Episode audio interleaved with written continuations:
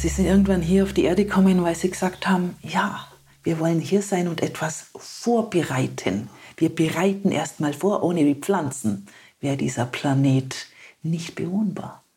Und dann begleiten wir den Lauf der Evolution. Und was ist denn Evolution? Es ist die Erde selbst. Die Erde selbst macht die Evolution.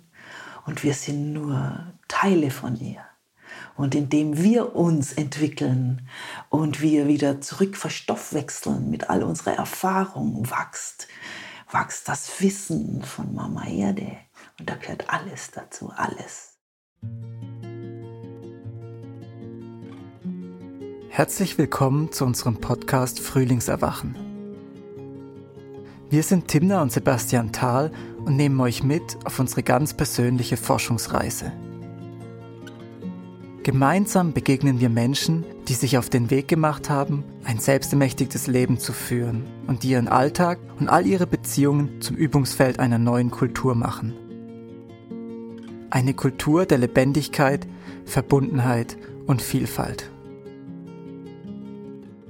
Herzlich willkommen, liebe Marlies. So schön sind wir hier. Schön, dass wir uns begegnen hier. Hm, in deinem Wohnzimmer. Mit einer Kerze auf dem Tisch. Hm. Ganz gemütlich. Ganz gemütlich. Ich stelle dich erstmal vor. Du bist gelernte Holzbildhauerin und freischaffende Künstlerin. Ja, du bist in deinem Leben wirklich eine Forscherin. Du hast dich ganz, ganz tief in das alte abendländische Wissen vertieft, dich mit Pflanzen verbunden, das alte Pflanzen- und Kräuterwissen. Du hast dieses Wissen in zahlreichen Büchern und Kursen und Workshops weitergegeben. Und dein Weg ist wirklich gekennzeichnet durch lange, lange empirische Forschung.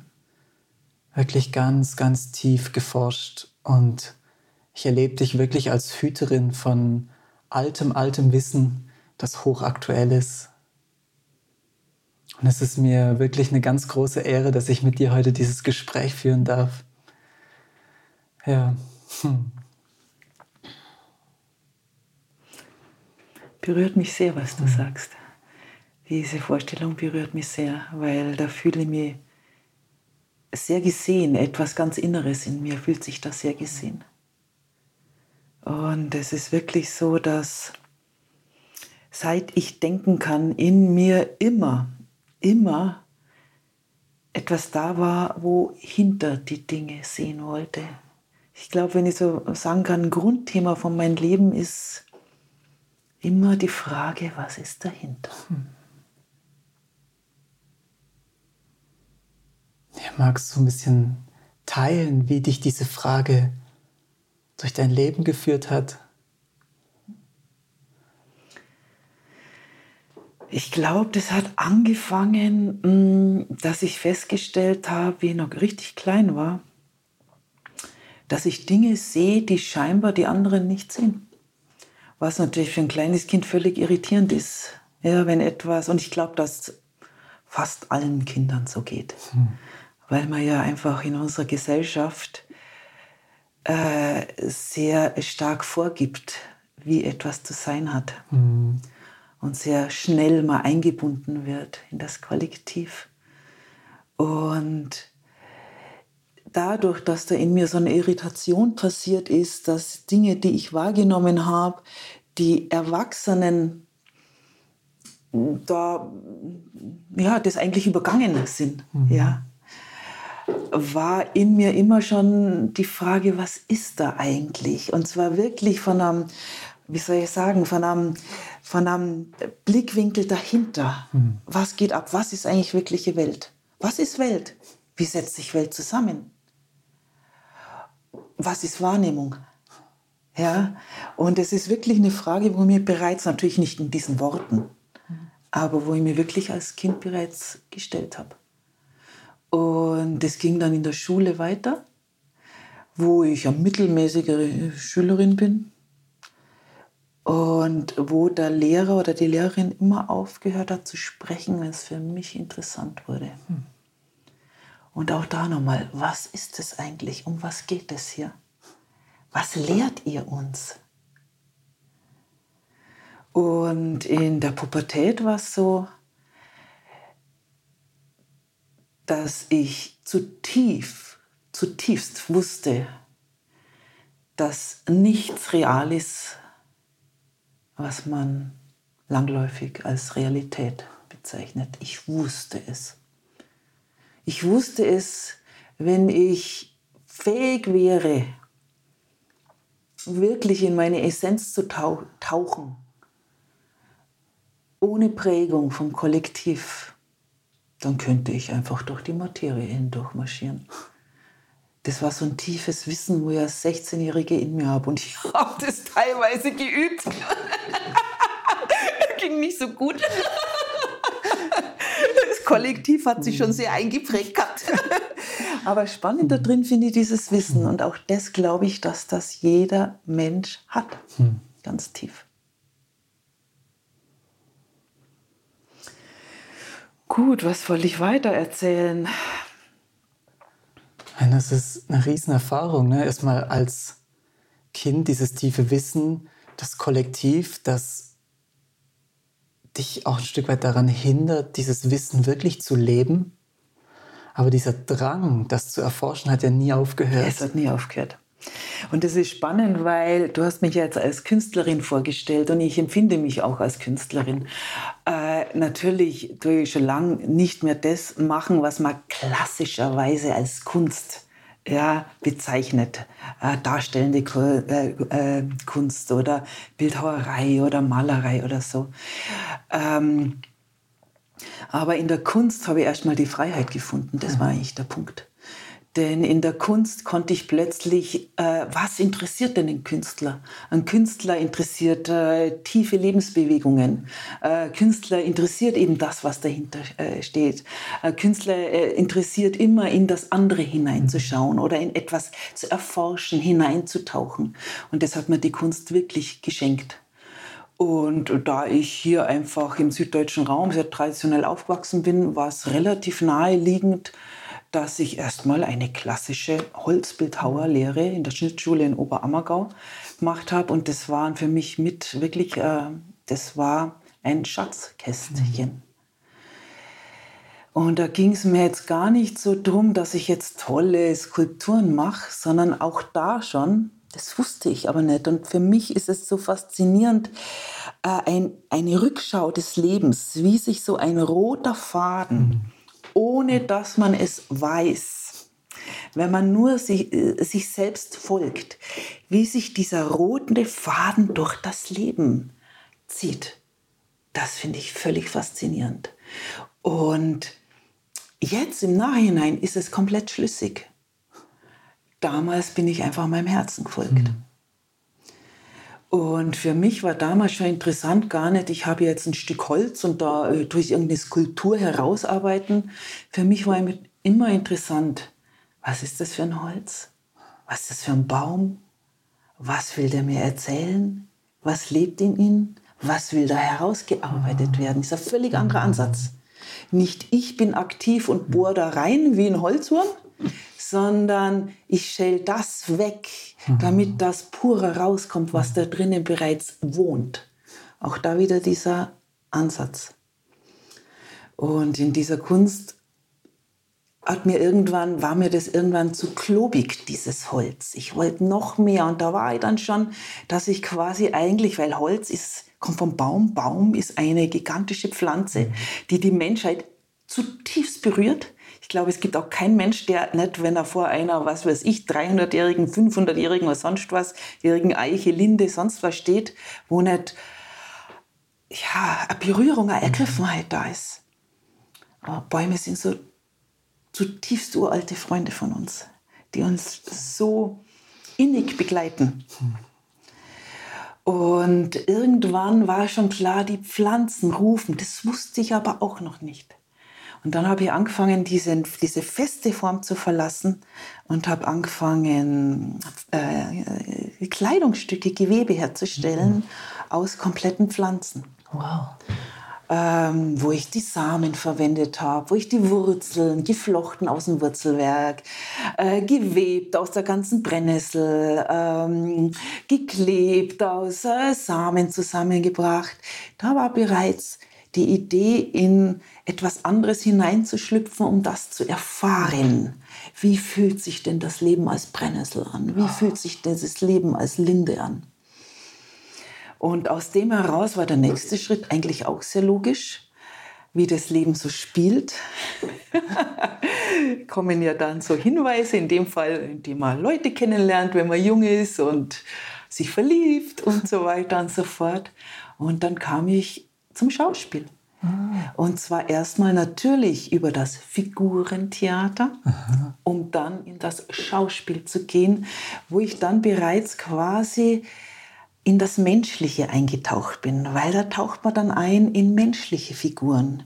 Wie fühlt sich denn jemand an, der unter der Brücke lebt? Wie fühlt sich denn jemand innen in der Empfindung an, der, was weiß ich, hm, der gerade einen Hochzeitswalzer tanzt? Wie, spür, wie, wie, wie fühlt sich das an, in verschiedene, ähm, ja, in verschiedene Kleider zu schlüpfen? Auch da wieder das dahinter. Hm. Und das habe ich lange Zeit gemacht. Und natürlich, wenn man so veranlagt ist, ist es gleichzeitig, dass man ununterbrochen scannt. Auf der Ebene der Spiritualität gibt es Menschen, ich meine, ich war blutjung, äh, die ich mich lehren können. Mhm. Und da sind drei Wurzeln passiert.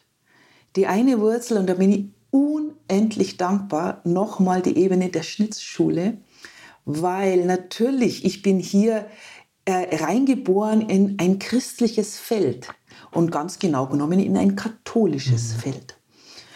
Und in dieser Auseinandersetzung mit, natürlich haben wir gelernt, äh, Krippenfiguren zu schnitzen, irgendwelche heiligen Figuren zu schnitzen. Was für ein Schatz.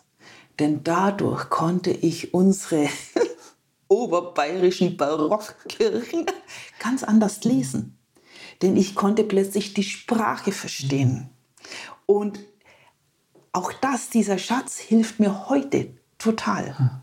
Ja, weil natürlich in dieser Bildersprache was viel Tieferes erzählt wird. Da wird erzählt von Lebensprozessen und von Uralten. Und diese Alchemie, dieser Schatz, den zu heben, hat, mir, hat mich war möglich, indem ich mich erstmal schlichtweg mit heiligen Geschichten auseinandergesetzt habe, mhm. weil ich in dieser Ausbildung wissen musste, was für Heiliger, was für Attribute in der Hand hat. Ja, also das ist eine tiefe Wurzel. Mhm. Die zweite Wurzel ist äh, eine Form von Meditation. Also ich bin ganz tief in den Buddhismus eingestiegen. Das war sehr wichtig, die Stille zu erfahren. Mhm. Und die dritte Wurzel, und das ist die, wo ich zu Hause bin. Mhm. Da bin ich zutiefst zu Hause. Ich war nie getrennt von der lebendigen Natur, von der, wo ich ein Teil bin. Und wir haben immer schon all das, das da draußen, das scheinbar draußen, war, mit dem war ich immer in Kommunikation. Mhm. Ich kenne das nicht anders.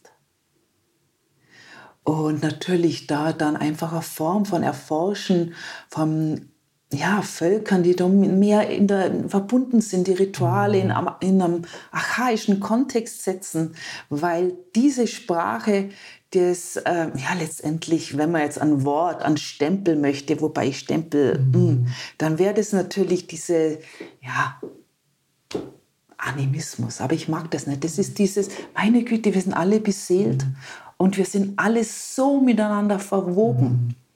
Und dieses Verweben habe ich ja immer gesehen.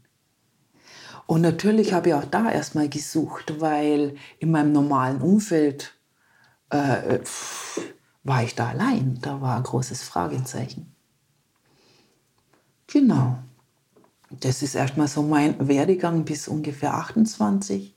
mit 28 war dann ein richtiger Break, wo ich, habe dann sieben Jahre lang vom Theaterspielen gelebt, Tourneetheater in Norddeutschland. Äh, und da war dann klar, diese Zeit ist vorbei. In der Zeit war ja ganz viel in Klöstern zum Meditieren, also buddhistische Klöster, Zen-Meditation. Ich war ganz viel in, mit der First Nation, in Schwitzitten und was man halt damals so gemacht hat, ja, das war alles, das war alles aber noch auf der Ebene des mich selbst Suchens. Mhm. Und mit 28 bin ich von Norddeutschland, habe da alles abgebrochen, bin wieder runter ins Süden. Also natürlich war ich in der Welt unterwegs und sonst was. Alles nur in diesem Suchen, suchenden Feld bin ich runter und es war wie dieses nach Hause kommen, das war tief.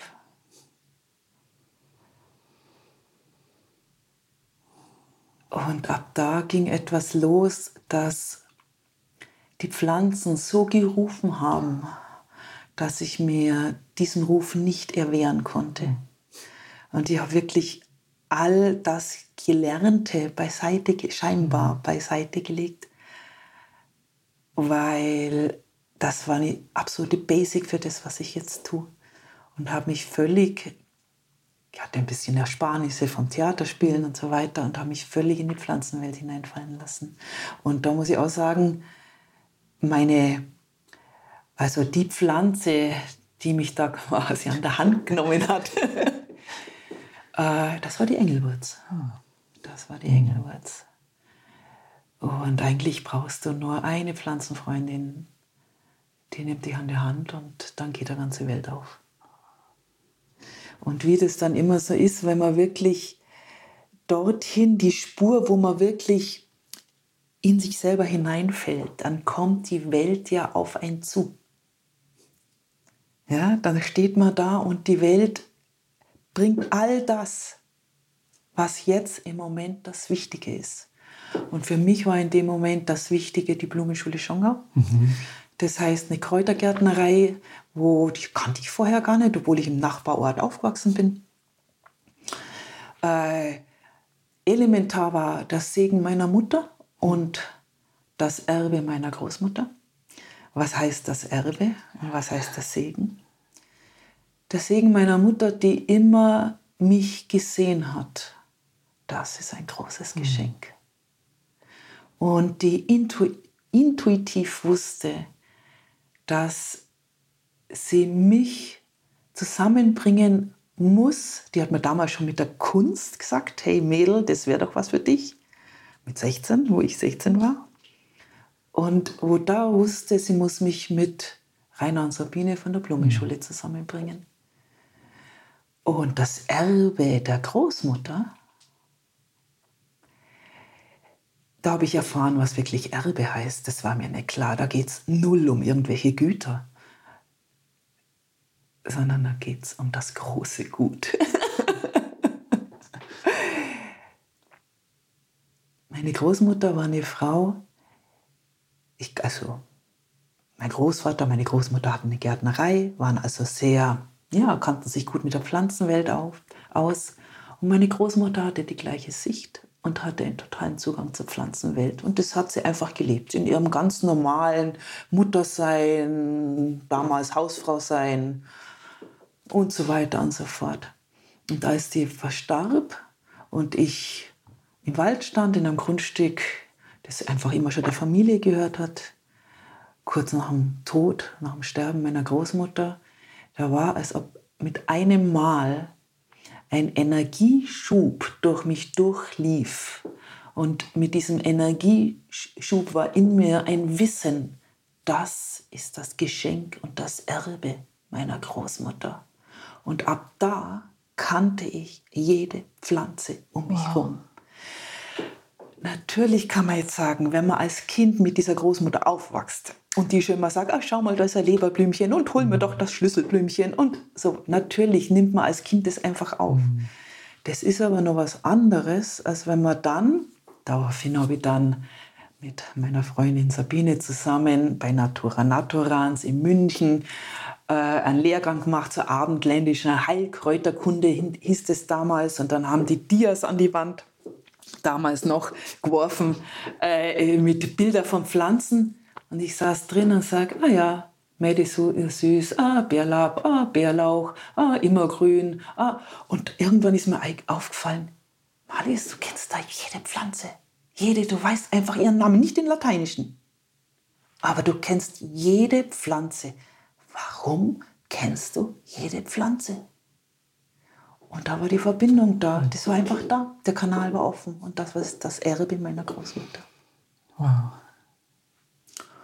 Äh, ja, jetzt habe ich alles Mögliche erzählt. Ich weiß jetzt gar nicht mehr, wo wir sind mit, mit unserem ja, Gespräch. Wunderschön einen Faden gesponnen und uns wie einen Eindruck gegeben, woher du kommst, wie du schon als Kind so tief verbunden warst, wie du dich immer weiter erinnert hast, wie du gewisse Säulen gelernt hast und ja, wie du irgendwann diesen ganz tiefen Ruf verspürt hast, wirklich in das Ureigene zu fallen und in dem Kontext dann eben deine Großmutter und deine Mutter und, und da sind wir jetzt in diesem Gespräch und ich glaube, es wäre wunderbar, dieses Ureigene weiter zu erforschen.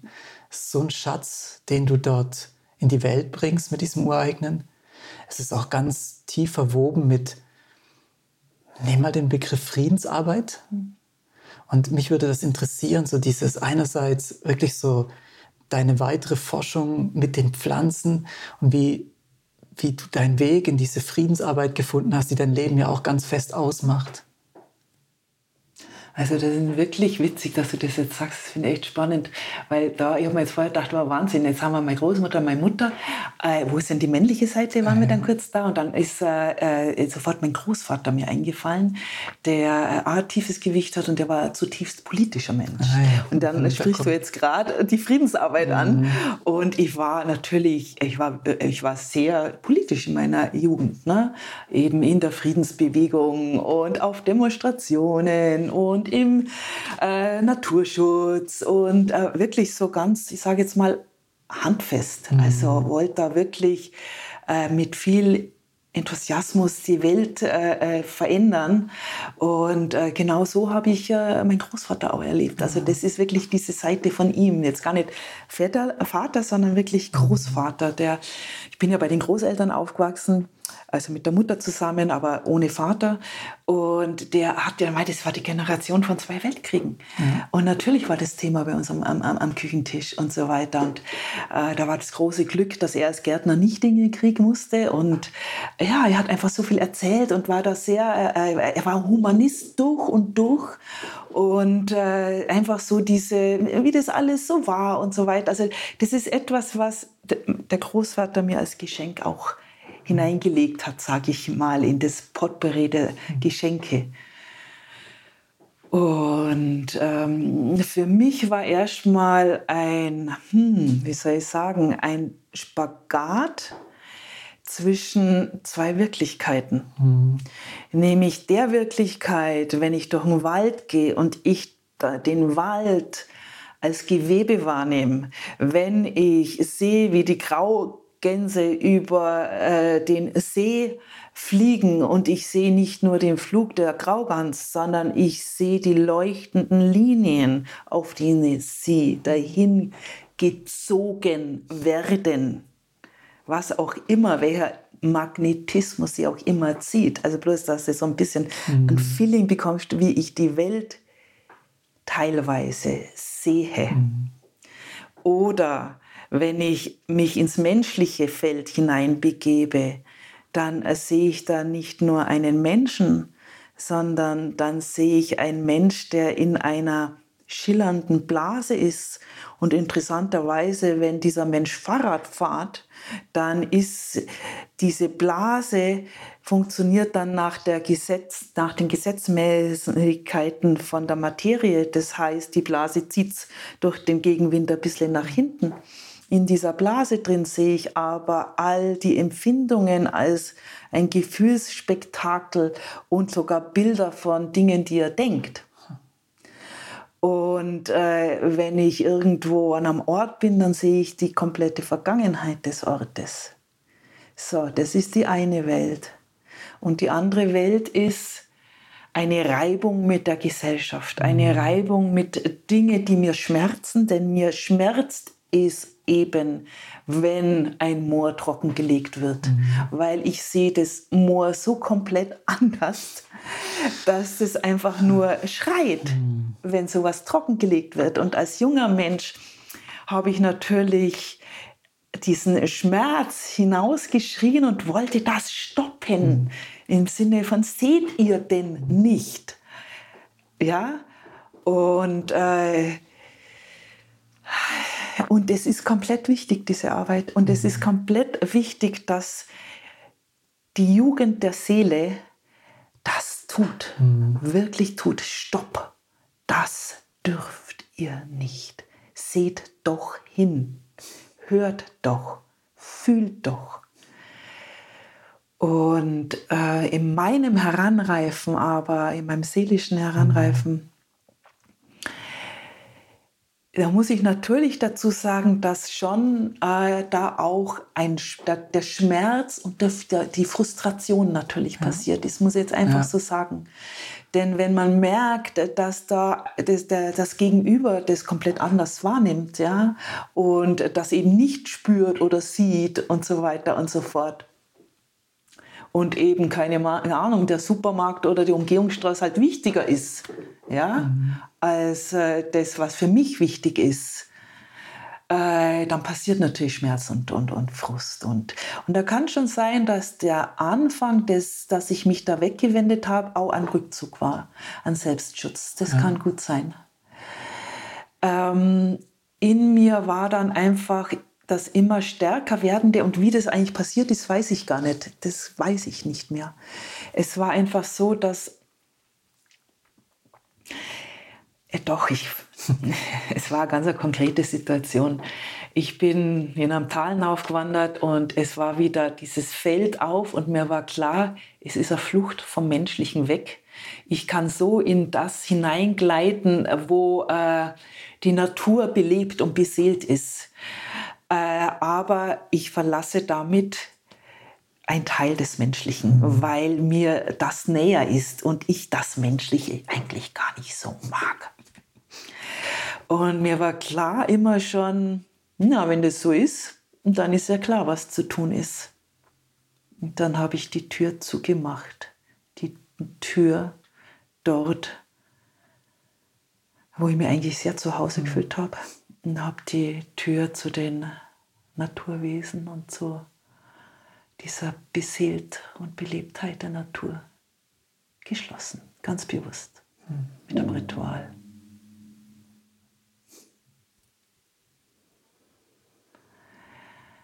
Und ich wusste, jetzt muss ich mich dem Menschlichen zuwenden. Denn ich bin hier als Mensch geboren. Das ist eine Tatsache. Ich laufe hier mit einem menschlichen Körper rum. Ich bin in Interaktionen mit den Menschen. Ich bin Teil der großen Menschenfamilie. Da muss ich jetzt hinschauen. Und da ist mir aber, ich weiß auch nicht, dass mir aber irgendwie, muss ich einfach immer woanders hinschauen, als so die meisten Leute hinschauen. Es ist halt so. Ähm, und ich ja so immer schon, ich stark durch die Zeit schauen konnte, dann war es relativ naheliegend, dass ich natürlich, meine Güte, wenn ich als junger Mensch über den Marienplatz in München gegangen bin, dann habe ich nicht nur die Leiter spazieren gesehen, sondern all die, wo hinter nur mitlaufen. Also all, all das Unerledigte, wo quasi in diesen Zwischenräumen umeinander hängt. Mhm. Und natürlich habe ich mich erst dem zugewandt. Und das war ein fließender Prozess, wo das Werkzeug schlechthin, das dort heilend hineinwirken kann, das Räuchern, mhm. wo man auch immer schon dafür verwendet hat. Und die Pflanzen, die in dem Moment, wo man sie auf eine Glut äh, legt und ihre, meine Güte, sagen wir jetzt Informationen, sagen wir Pflanzengeist, sagen wir Wirkstoffe, äh, völlig wurscht. wo das, was die Pflanze an, an heilenden Input geben kann. Und sie sind Heilpflanzen. Sie sind irgendwann hier auf die Erde gekommen, weil sie gesagt haben, ja, wir wollen hier sein und etwas vorbereiten. Wir bereiten erstmal vor, ohne die Pflanzen wäre dieser Planet nicht bewohnbar. Ja. Und dann begleiten wir den Lauf der Evolution. Und wer, wer macht denn, was ist denn Evolution? Es ist die Erde selbst. Die Erde selbst macht die Evolution. Und wir sind nur Teile von ihr. Und indem wir uns entwickeln und wir wieder zurück verstoffwechseln mit all unserer Erfahrung, wächst, wächst das Wissen von Mama Erde. Und da gehört alles dazu, alles. Einschließlich all die Informationen, vom, wo vom Kosmos kommt. Denn natürlich sind wir gleichzeitig wie Mama Erde selbst auch Sternenkinder. Und es ist ein gigantisches, eine gigantische Symphonie wo wir alle kleine Noten sind da drin. Wow, oder? Mhm. Wow, wenn man das mal wirklich, da schmeckt. Ja. Wow, was für eine Symphonie. So, jetzt habe ich allerdings einen Faden verloren, was ich erzählen ja, wollte. Du hast dich ganz tief dem Menschlichen zugewendet. Mhm. Ja, und da haben natürlich zuerst mal die Ahnen gerufen. Und warum haben die Ahnen gerufen? Weil ich muss ja immer einen kleinen Umweg machen. Und mein Umweg war über die Plätze und Orte. Und die Plätze und Orte, da stehen vielleicht Häuser drauf, da stehen vielleicht Burgruine drauf, da ist vielleicht eine verfallene Schmiede, da ist vielleicht ein Neubau. Und da ich ja eigentlich immer mehr mit Plätzen verbunden war, haben sich dann da als erstes diese Hologramme gezeigt, wo das unerledigte menschliche Leben mhm. noch wirkt. Und hat mich da hingeführt, natürlich dann, denn wenn etwas unerledigt ist, möchte es, es sich erledigen im mhm. Sinne von nach Hause kommen. Denn wenn ein Hologramm, ein Abdruck von einem Ereignis, das in der Vergangenheit erlebt wurde, passiert wurde und vielleicht wie ein Schock äh, dort noch als so ein ja, wie kann man es jetzt nennen? Das ist wie so, da, wie ein Stempel, ja. Da ist wie mhm. durch, durch ein schicksalhaftes Ereignis, wo in einem Gefühl, in, in, in der Gefühlswelt, äh, im Leben eines Menschen das Schicksal eingeschlagen hat. Und wenn der Mensch das nicht verarbeiten kann, dann bleibt nicht immer, aber häufig sowas wie ein Abdruck da, mhm. ein Informationsabdruck. Ich fand es sehr interessant, das habe ich nämlich sehr untersucht, dass das bei Tieren, wenn die jetzt nicht in Bezug zum Mensch sind, nicht so ist. Wenn sie in Bezug zum Mensch sind, ist es eine komplett andere Geschichte. Aber was bleibt zurück, wenn ein Wolfsrudel ein Reh reißt? Das Reh ist ein Individuum, das möchte leben. Es kämpft. Es ist nicht schön anzuschauen. Es will überleben. Dann wird es überwältigt und stirbt und die Wölfe fressen es. Und in meiner Wahrnehmung, nachdem dieser Kampf erstmal passiert ist, ja, passiert etwas in der Seele des Tieres, in dem Fall des Rehs, mhm wo es in diesem Re-Kollektiv ein so tiefes Ja mhm. gibt in Bezug, wir nähren, in dem Fall die Gattung Wolf. Und dieses Ja des Kollektiv überwiegt den Kampf um, um das Überleben des Individuums Reh. Und das habe ich immer wieder im puren Tierreich erlebt. Ich meine jetzt nicht in Bezug zum Mensch. Ja. ja. So, das heißt, auf diesen Orten ist meist mehr das Menschliche, das in irgendeiner Form in Heilung gehen möchte, nach Hause kommen möchte. Ja, und da waren ganz ehrlich, meine Güte, was würde ich ohne die Kräuter, was wir, also das sind wirklich die Pflanzen, die, die da am Anfang noch ganz stark in Bezug mit Ritual. Inzwischen, weißt du ja, mhm. habe ich ja einfach auch das Verräuchern von Globulis, also bereits vergeistigte Information, wo mir das so erleichtert, weil das Ritual dazu gar nicht mehr so stark benötigt wird weil das äh, äh, ist einfach, es ist wie eine Abkürzung. Und ähm, vielleicht noch das, was dort noch wirkt, das ist, ich nenne es das Unerledigte, ja, oder das über die Zeit hinaus wirkende. Das ist nie, dass da an, an die Seele eines Menschen bleibt. Und das ist mir wichtig. Der Mensch selber in seiner, in, in seiner Seelenkraft, der geht hinüber ins Jenseitige, in die Anderswelt, wo auch immer. Ja? Äh, und was zurückbleibt, ist das Unverarbeitete. Und das sind quasi, ich möchte nicht einmal sagen Teile. Ich möchte nicht, weil der, die Seele des Menschen ist so groß und ganz, dass sie über die Zeit hinaus, da ist ja alles mit drin. Da ist alles drin, da ist auch das, was da zurückbleibt. Die teilt sich nicht weil die ist jenseits von Zeit und Raum. Mhm. Ja. Aber es ist gebunden in eine Dimension, wo es nicht mehr hingehört. Und warum ist es gebunden? Weil es da in irgendeiner Form im Schmerz verharrt. Sonst wäre, wenn es nicht im Schmerz verharren würde, wäre es nicht gebunden. Und äh, dort gibt es in alle Traditionen der Welt, auf dieser Ebene, die haben unterschiedliche Bilder, unterschiedliche Worte, aber die Essenz ist immer die gleiche. Und das dort Gebundene braucht, mm, das kann sich nicht von alleine lösen. Mhm. Das braucht Unterstützung. Entweder von der anderen Seite oder von dieser Seite. Und letztendlich habe ich manchmal das Gefühl, dass die Menschwerdung wie ein Einsammeln von all diesen Teilen ist. Und erst wenn all diese Teile wieder zurückgeführt wird, ich nenne es jetzt mal in die Herzenskraft, mhm.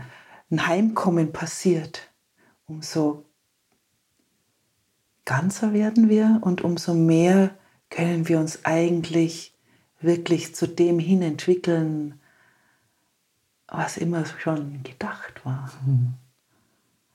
Durch diese Integration und durch dieses tiefe Ja zu all dem, oder? Verstehe ich das richtig? Ganz genau. Ja.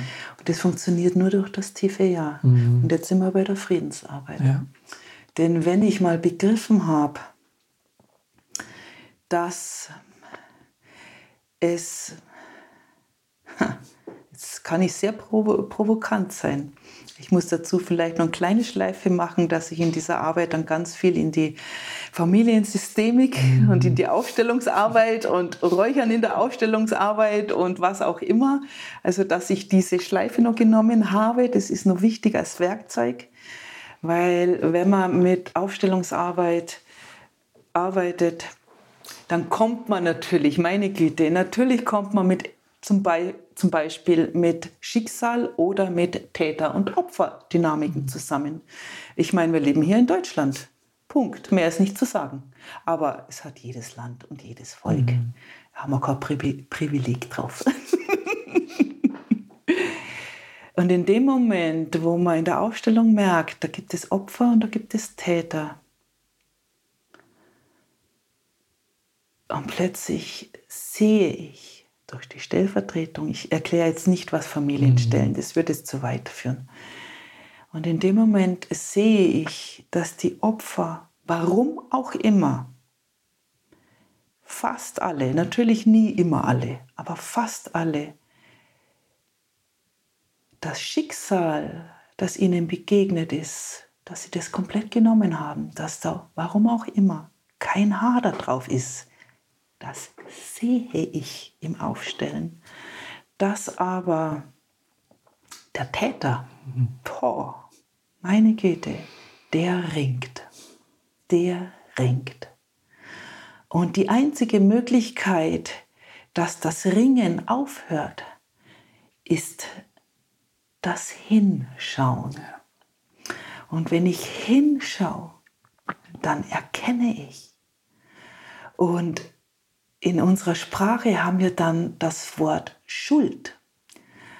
Und die Schuld lasst uns nicht hinschauen. Und in dem Moment, wo das Hinsehen passiert, und das Hinsehen ist immer ein komplettes Hinsehen, nicht nur mit den Augen, in dem Moment wandelt sich die Schuld. Es ist, das passiert in dem Moment und sie wandelt sich immer in Verantwortung. Immer. Immer. Und dann passiert etwas Neues. Und die Nachgeborenen sind frei und können dadurch in ihre Kraft wachsen. Und auch die von, der damaligen Zeit her noch gebundenen sind frei. Und nur was ist mir wichtig. Und das ist jetzt sehr provokant. Ich habe erkannt und ich weiß, dass es unglaubliche Brutalität gibt auf dieser Welt. Unmenschlichkeit gibt. Also wirklich unaussprechbare Gewalt und Leid. Das ist mir komplett klar. Und das will ich niemals leugnen oder entschuldigen. Aber ich habe erfahren, dass all das ausschließlich durch eine tiefe Verwirrung geschieht. Eine zutiefst tiefe Verwirrung, die vielleicht schon seit Generationen weitergegeben wird und dadurch sich immer mehr verdichtet. Und diese Verwirrung ist immer ein tiefer Schleier, wobei der Schleier, der kann schon was von einem Beton haben oder schon was von einem Blei haben, einfach um die Dichte des Schleiers mal zu schmecken. Und dieser, in Anführungszeichen, komplett verdichtete Schleier liegt immer auf der Liebe. Denn jedes Wesen, nach meiner Erfahrung, das auf die Welt kommt und vor allem auch wir Menschen, wir sind nun mal Menschen, deswegen äh, kann ich das jetzt vom Menschlichen her vielleicht inzwischen besser sagen, möchte nur eines. Es möchte lieben und geliebt werden. Nichts anderes. Nur das. Nur das. Jetzt ist aber bereits in der Epigenetik Verwirrung auf dem Thema, wie, was, wie, was ist eigentlich Lieben? Ja? Und wenn ich sage lieben, dann meine ich nicht einmal, dass ein Ich ein Du liebt, sondern da meine ich, dass die Grundkraft der liebenden Lebendigkeit durch das Wesen hindurchströmt jenseits von Persönlichkeit, jenseits von du und ich, jenseits von innen und außen. Und wenn aber jetzt bereits Epigenetik diese Verwirrung da drauf liegt, ja, wie so, ein, wie so ein Deckel, die sich immer mehr verdichtet, so passiert das da diese Menschenseele, die ja nichts anderes als lieben möchte, diese Liebe spüren, in dieser Liebe baden,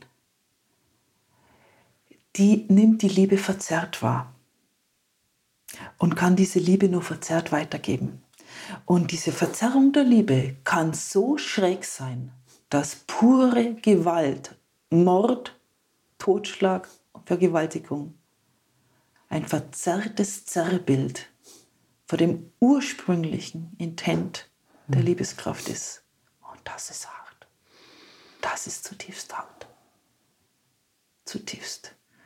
Und wie oft habe ich in den Aufstellungen erlebt, dass ein Täter, jetzt wenn man von mir aus die Großelterngeneration in der Nazizeit und so weiter, wenn er erkennt, wenn er erkennt, oh meine Güte.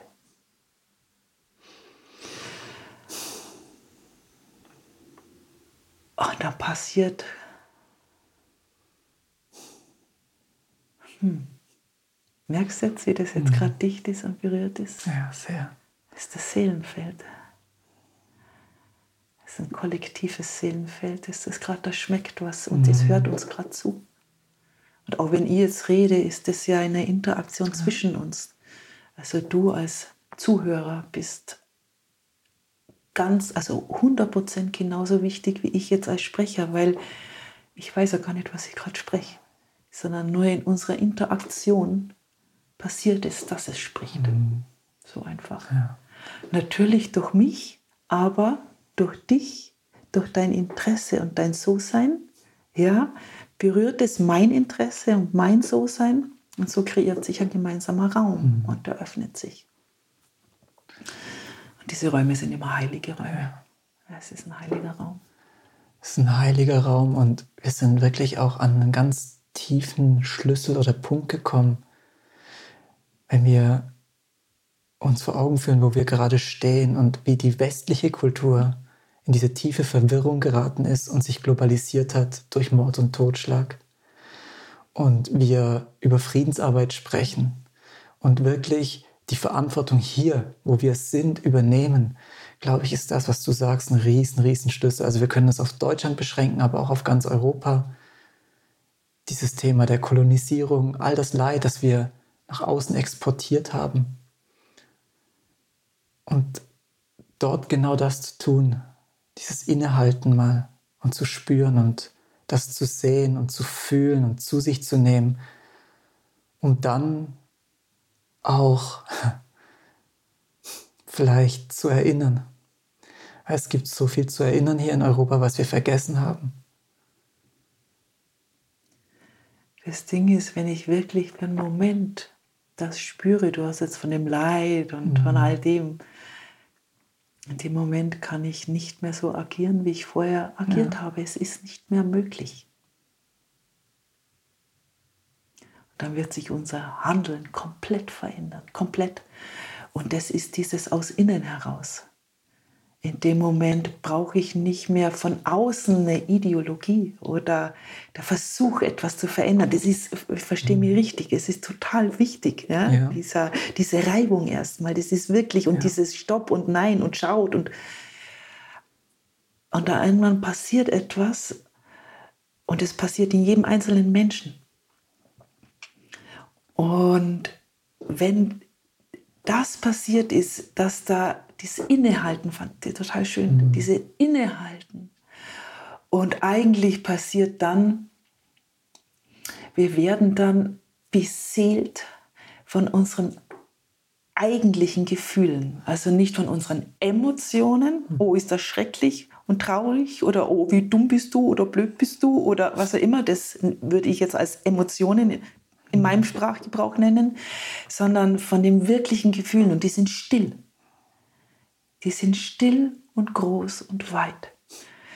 Und dann kann ich so nicht mehr. Dann wird mein Leben sich von selbst ändern. Weil dann kann ich nicht mehr zu der Schweinelende greifen von dem Massbetrieb. Es ist mir nicht mehr möglich. Und da brauche ich kein Konzept, sondern es ist mir nicht mehr möglich. Und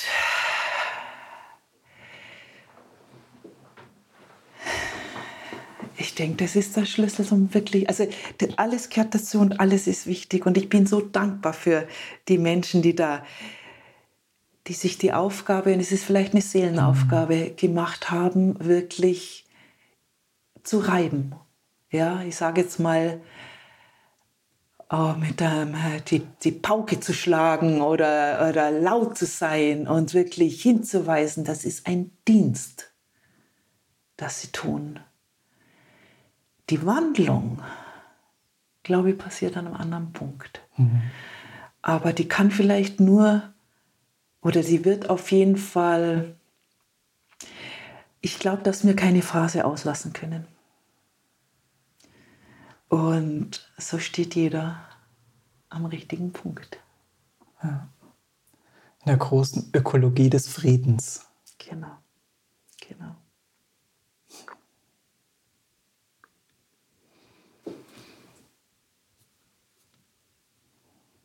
Es gibt noch so in dem drin etwas für mich, wenn wir so über Europa sprechen, Marlies, weißt du, so dieses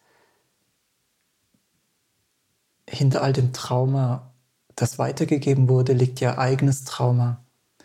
Und einfach, weil ich gerade dieses Privileg habe, eine Hüterin von all diesem alten Wissen auch vor mir sitzen zu haben. Also es hat mich immer schon gerufen, wie so dieses, was passiert eigentlich, wenn wir uns hier wieder erinnern, woher wir eigentlich kommen.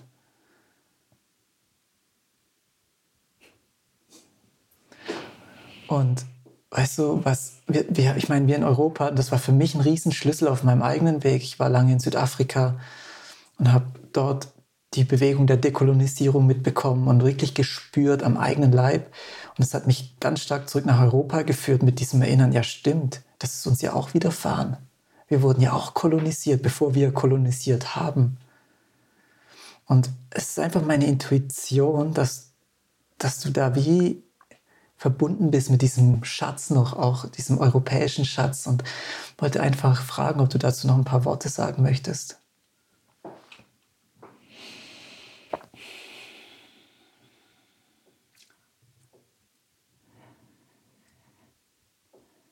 Also in meinem Verständnis, so wie ich das wahrnehme, wenn du jetzt um die Vergangenheit einfach von hier und unsere Entwicklung kulturhistorische Entwicklung.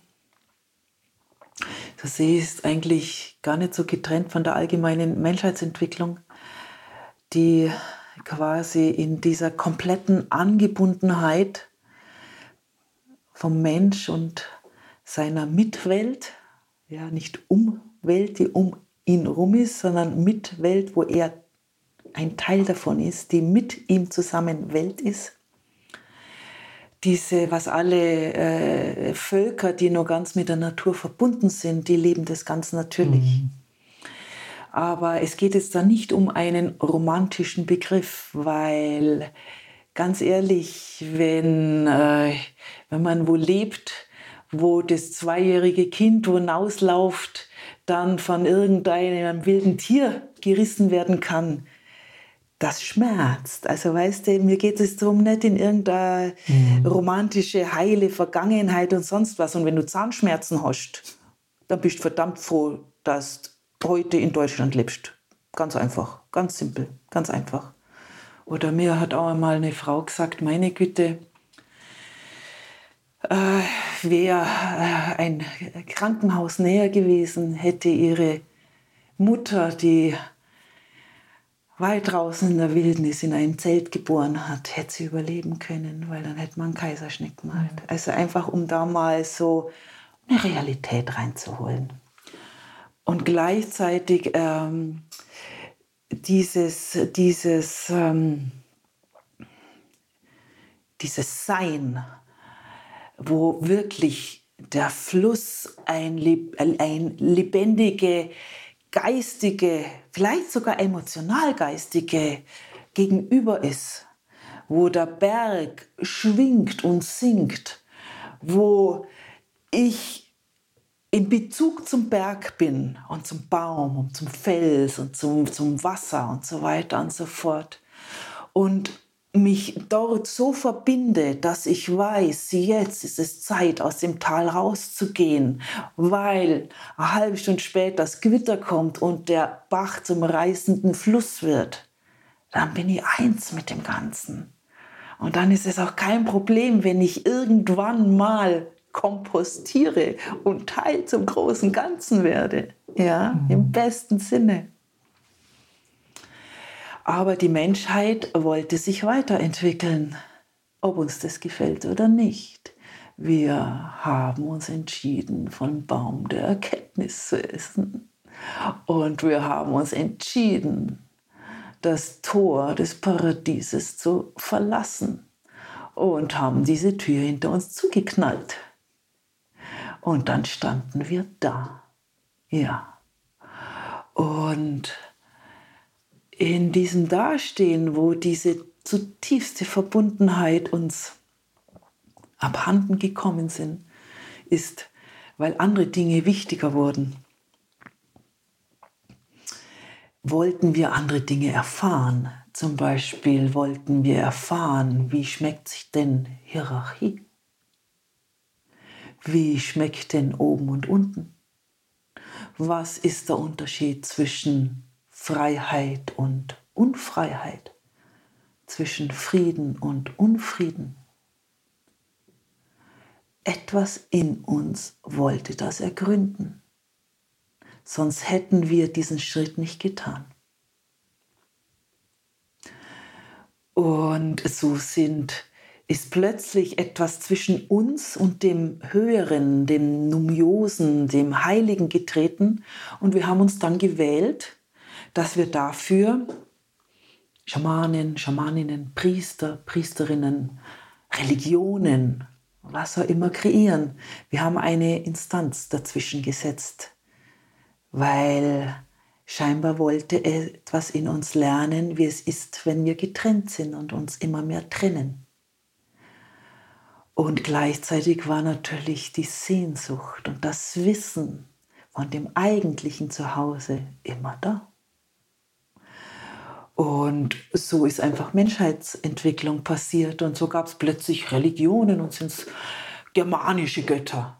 Ja, allein da ist ja schon ein scheinbarer Gott mit einem scheinbarer Priester oder Priesterin zwischen mir und dem direkten Erleben. Da fängt es ja schon an. Mhm. Und wenn wir jetzt zurückschauen, und natürlich war das eine ganz, ganz große Irritation, wie dann andere Völker, bei uns dann die Römer und so weiter und so fort, und wie dann irgendwann auch das Christentum kam. Aber die Menschheit wollte auch das erfahren. Und wenn ich jetzt im Nachhinein überlege, was ist eigentlich die wirkliche Essenz, zum Beispiel vom Christentum, jenseits von allen Kirchen außenrum, dann ist die eigentliche Essenz, diese großartige Idee der Liebe. Jetzt sind wir wieder bei der Liebe. Und zwar heißt es da, soweit ich mich erinnere, liebe deinen Nächsten wie dich selbst. Wow! Meine Güte, sind wir fähig, uns selbst zu lieben? Da brauchen wir nur gar nicht beim Nächsten sein. Und wer sind wir eigentlich, dieses Selbst? Was ist denn das? Und, und, und, und. Und so wollte dieser Impuls gestreut werden. Ja? Und ich sehe all diesen Schmerz, ich sehe all das und ich bin unendlich froh, dass, ähm,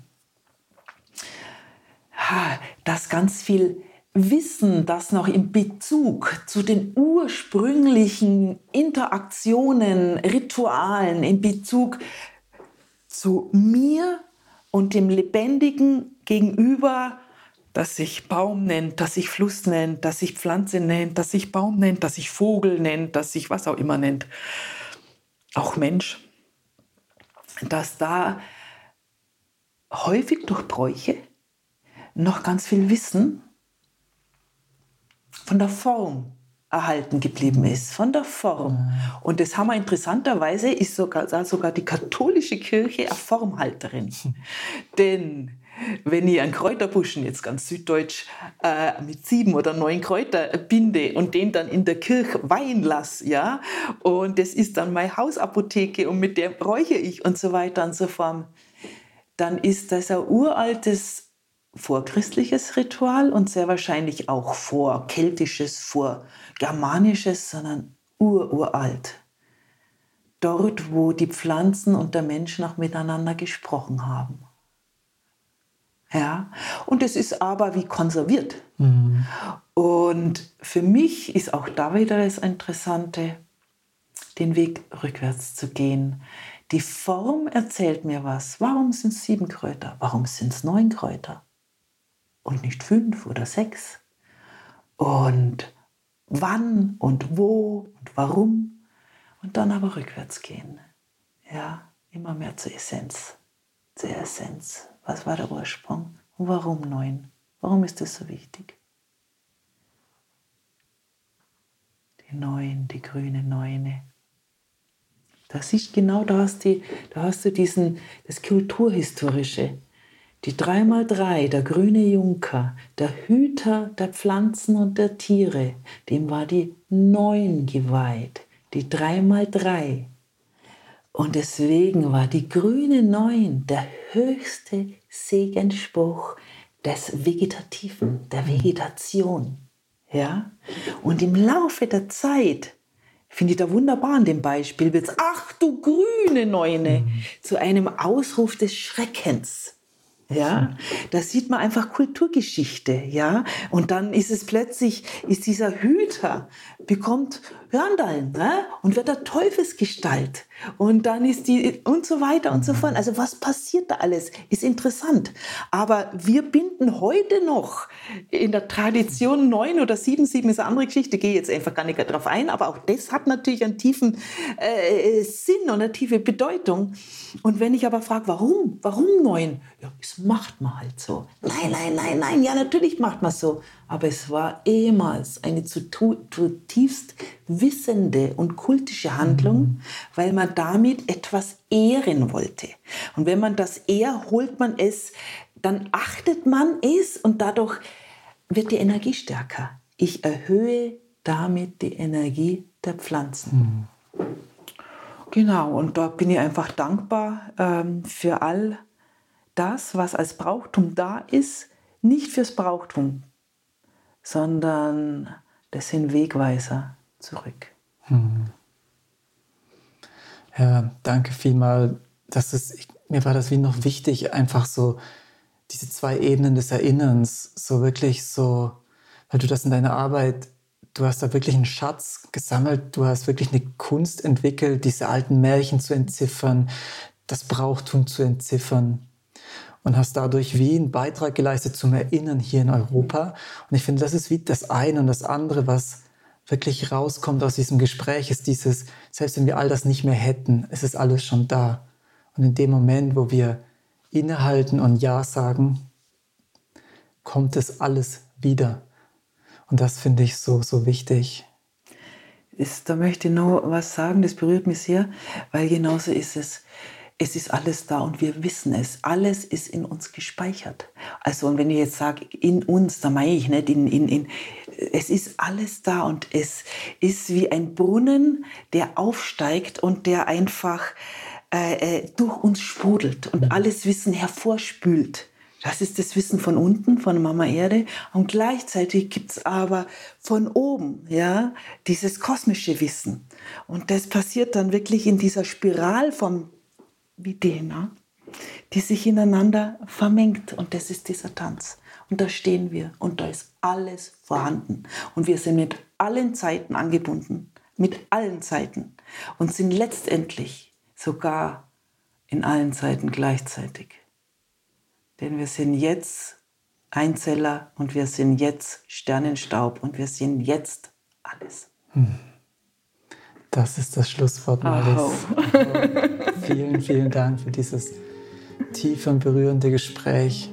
Danke für den Weg, den du gehst. So ein Geschenk. Danke dir. Herzlichen Dank, dass du unseren Podcast Frühlingserwachen hörst. Es ist uns ein Herzensanliegen, Menschen zu verbinden und Brücken in eine neue Kultur zu bauen. Wir danken Little Whale für die wunderschöne Musik und allen von euch, die dieses Projekt mit ihren Spenden ermöglichen. Informationen, wie ihr das tun könnt, findet ihr im Text unterhalb dieser Episode.